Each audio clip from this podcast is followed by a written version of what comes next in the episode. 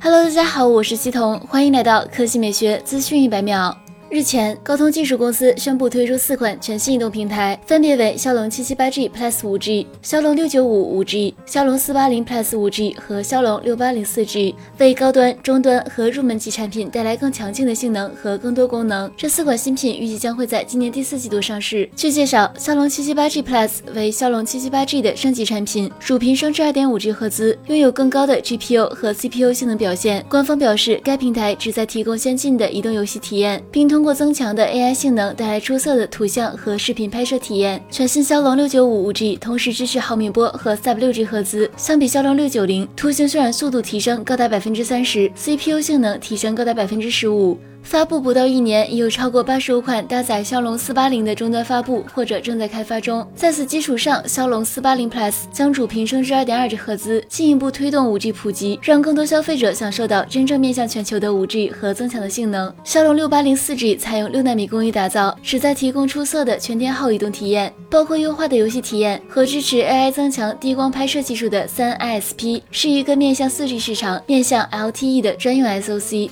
来看第二条新闻。近日，百度汽车机器人、飞桨一体机、昆仑芯片等亮相国家“十三五”科技创新成就展，配备了超大曲面屏、智能控制台、零重力座椅等智能化装置，没有了传统汽车的方向盘、刹车踏板，车外全玻璃车顶与内部传感器融为一体。由百度自主研发的汽车机器人拥有 L5 级自动驾驶能力。据介绍，汽车机器人在百度 Apollo 无人驾驶能力、5G 云代驾能力、车路协同能力的基础上，可以实现文字、语言、视觉甚至触觉觉。等多模交互，并可以提供出行、视频会议、娱乐等全场景服务体验。目前，Apollo 自动驾驶技术已经在零售、载人、清扫、巡检、矿山挖掘等应用场景落地，并已获得中国测试牌照四百一十一张，累计测试里程达到一千八百万公里。好了，以上就是本期科技美学资讯一百秒的全部内容，我们明天再见。